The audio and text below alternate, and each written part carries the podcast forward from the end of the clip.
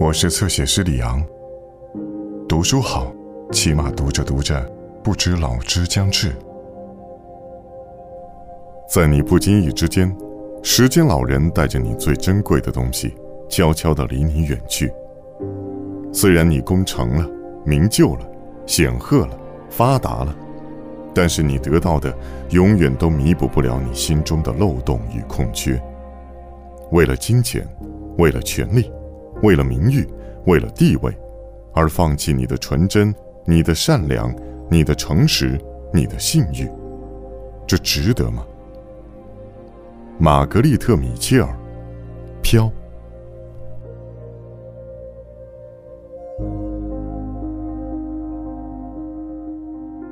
塔尔顿家的孪生兄弟斯图尔特和布伦特总是喜欢跑去塔拉农场。要想知道其中的原因，看看农场主的大女儿斯嘉奥哈拉有多么美丽，就知道了。斯嘉既有母亲那种法兰西贵族的优雅，又有父亲那种爱尔兰人的粗犷。一双淡绿色的眼睛，明亮纯净，再加上乌黑的睫毛、如墨的浓眉、高挺的鼻梁、紧抿的嘴唇，活脱脱就是一个美人胚子。为了防止佐治亚州炎热阳光的暴晒，女人们常用帽子、面纱与手套将皮肤保护起来。斯嘉奥哈拉因此也拥有木兰花般白皙而娇嫩的皮肤。一八六一年四月的某个晴朗的下午，斯嘉与塔尔顿家的两位孪生兄弟坐在自家门前的走廊里聊天。两兄弟很喜欢这位美丽的姑娘。恳求斯嘉在明天的野宴上与他俩跳舞。如果斯嘉答应，他们就会说出一个秘密。秘密？什么秘密？斯嘉好奇地问道。阿西里·威尔克斯的姨妈，也就是查尔斯和魅兰的姑妈皮蒂帕特·汉密尔顿小姐，她住在亚特兰大。哦，这算什么秘密？他那位傻侄儿查尔斯·汉密尔顿和霍尼·威尔克斯。不是年年都说要结婚吗？斯嘉很不以为然。但是明晚要宣布的，并不是他的婚事，而是阿西里和查理的妹妹魅兰小姐订婚的事儿呢。斯图尔特得意地说。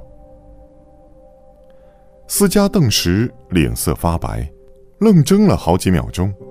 两兄弟没注意到他的变化，兴致勃勃地问：“你看，我们把秘密告诉你了。”斯嘉，你可答应了明天会跟我们一起跳舞的呀？那是自然。姑娘脸色平静的回答。目送孪生兄弟离开后，斯嘉这才梦游似的瘫坐在椅子上，他觉得两手冰凉，心中憋闷的难受，头脑里总在想象阿西里的样子。就这样，他从下午一直坐到傍晚。等待着父亲从威尔克斯家的农场十二橡树赶回来，那时只要问问父亲，就能知道两兄弟说的秘密到底是真是假了。夕阳西下时，父亲吉拉尔德终于回来了，他证实了那个秘密，并告诫大女儿不要胡思乱想。他作为奥哈拉家的长女，更重要的是考虑如何继承塔拉的土地。父亲说。土地是世界上唯一重要的东西，唯有土地才值得人们去为之忙碌、奋斗乃至拼命。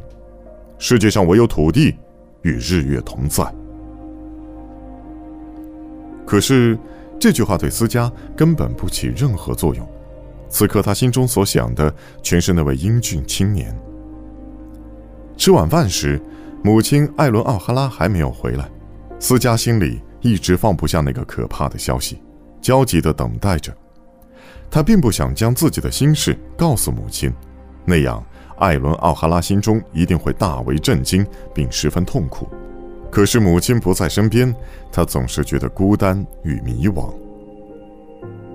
艾伦·奥哈拉今年三十二岁，与丈夫本来生有六个孩子，斯嘉排行老大，下面有两个妹妹苏伦和卡琳与三个弟弟。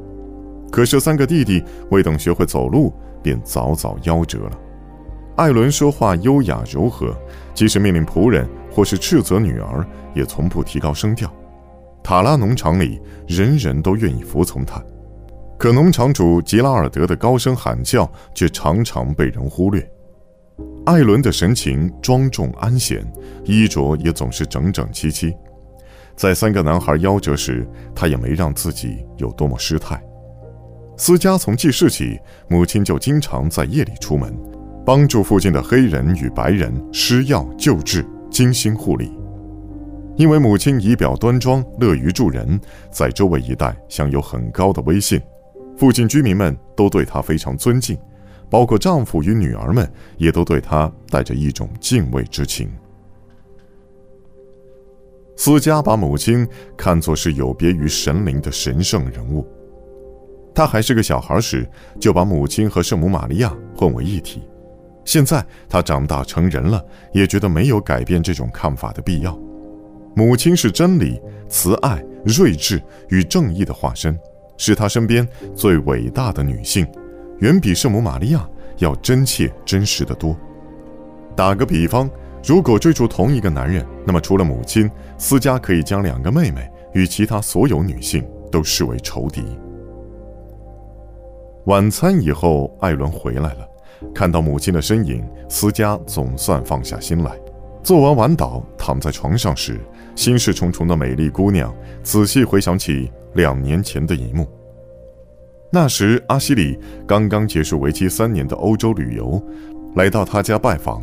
思嘉正坐在屋前走廊上，阿西里骑着马出现在林荫道边。他身穿灰色细棉布上衣，领口打着宽大的蝴蝶结，与身上皱领衬衫非常相配。那双马靴多亮啊！还有蝴蝶结别针上那个浮雕宝石的蛇发女妖，那顶宽边巴拿马帽子。阿西里一看见他，立即把帽子拿在手里，然后跳下马。把缰绳扔给一个黑孩子，站在那里朝他望着，那双朦胧的灰色眼睛似有笑意浮现，那金黄色的头发在阳光下像顶王冠似的，正泛动着光泽。斯嘉甚至记得阿西里的声音，他温和地说：“斯嘉，你都长这么大了。”随后轻轻走上台阶，亲吻了吻那双绵软小手。他永远都忘不了当时那种怦然心动的感觉，仿佛是平生第一次听到这么缓慢、响亮、犹如音乐般的声音。两年以来，阿西里几乎每星期都要来塔拉农场拜访一次，从未有过间断。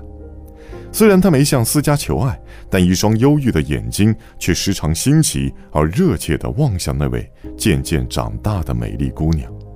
斯嘉认定那是一种尚未表明的爱慕之意，可他为什么不向自己当面挑明呢？他到现在也无法理解。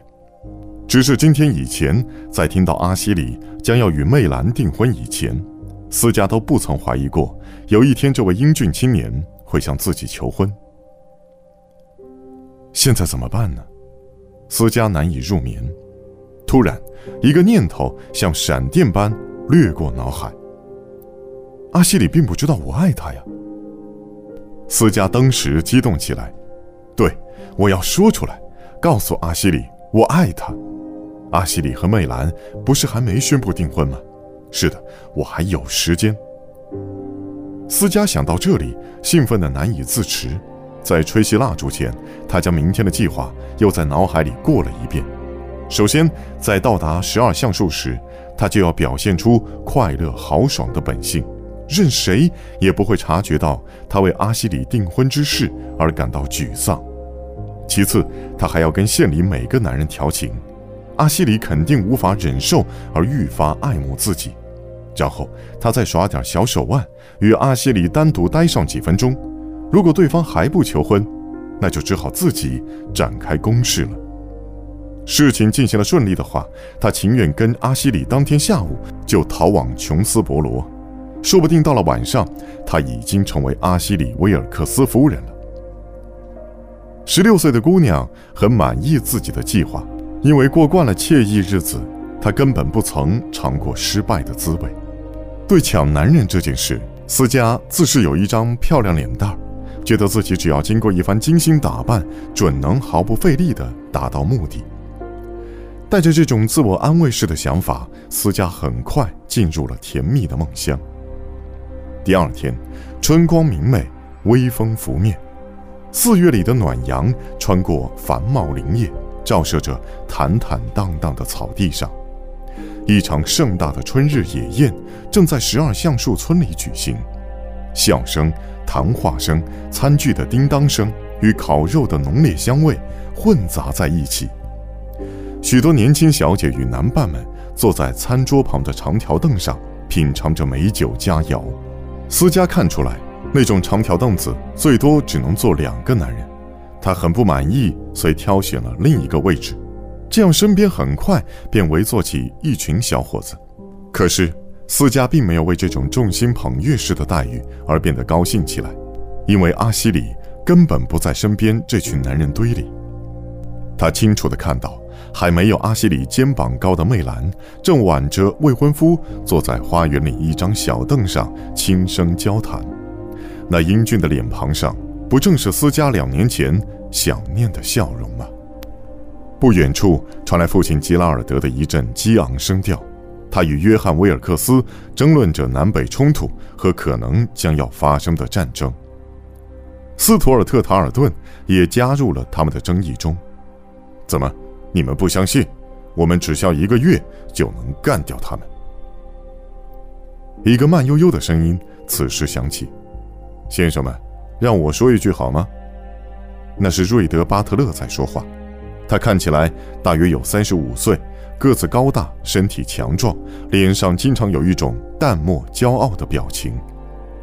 瑞德·巴特勒继续说道：“先生们，你们有没有想过，在梅尔迪克森县以南没有一家大炮工厂，在南方也没有几家铸铁厂、锯木厂、棉纺厂、制革厂？你们是否想过，我们连一艘战舰也没有？”而北方佬能在一星期之内就把港口封锁起来，让我们的棉花根本无法运出去。难道他把小伙子们都当成傻瓜了？思佳很不服气，那边好几个男子也都一脸轻蔑的样子。巴特勒不紧不慢地说：“北方佬有许多我们没有的东西，比如铸铁厂、锯木厂、棉纺厂、制革厂。”还有为了几个美元就能为他们打仗的千万移民，而我们呢，只有棉花和奴隶，他们会在一个月内把我们干净利索的解决掉。斯图尔特气得满脸通红的说道：“先生，你这么说是什么意思？”巴特勒略带嘲弄的看了他一眼，回答道：“我的意思是，拿破仑说过，上帝站在最强的军队那边。”接着，他转过身子，很有礼貌地说：“威尔克斯先生，你答应过请我参观你的书房，现在可以去看看吗？”两人穿过草地，欣然离去，一路上都能听到他们的阵阵笑语。斯嘉听得很不舒服。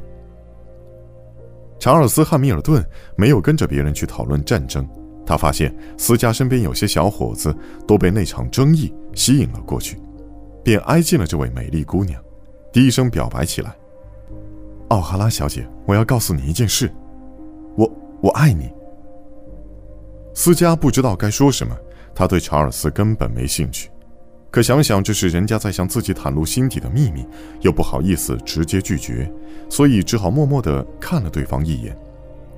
查尔斯却把这一眼当成鼓励的意思，鼓足勇气，大着胆子继续说：“如果战争打起来。”我要去南卡罗来纳去参军，要是要是我走了，你会感到难过吗，奥哈拉小姐？我每天晚上都会偷偷哭泣。斯嘉的口气明显是在开玩笑，可是愚笨的查尔斯却高兴极了，接着问：“那你会为我祈祷吗？你你会吗？”瞧你这个傻瓜！斯嘉刻薄的回了一句，转身走开。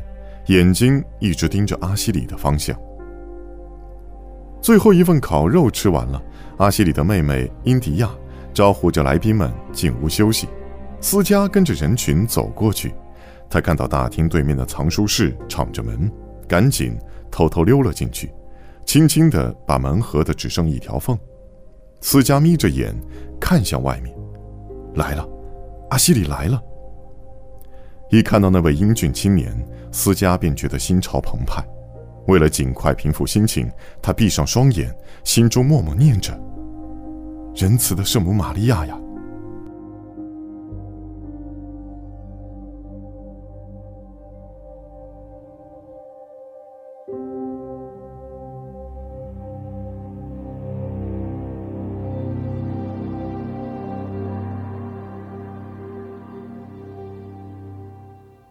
更多精彩内容，请在新浪微博、微信公众号关注“侧写师李昂”。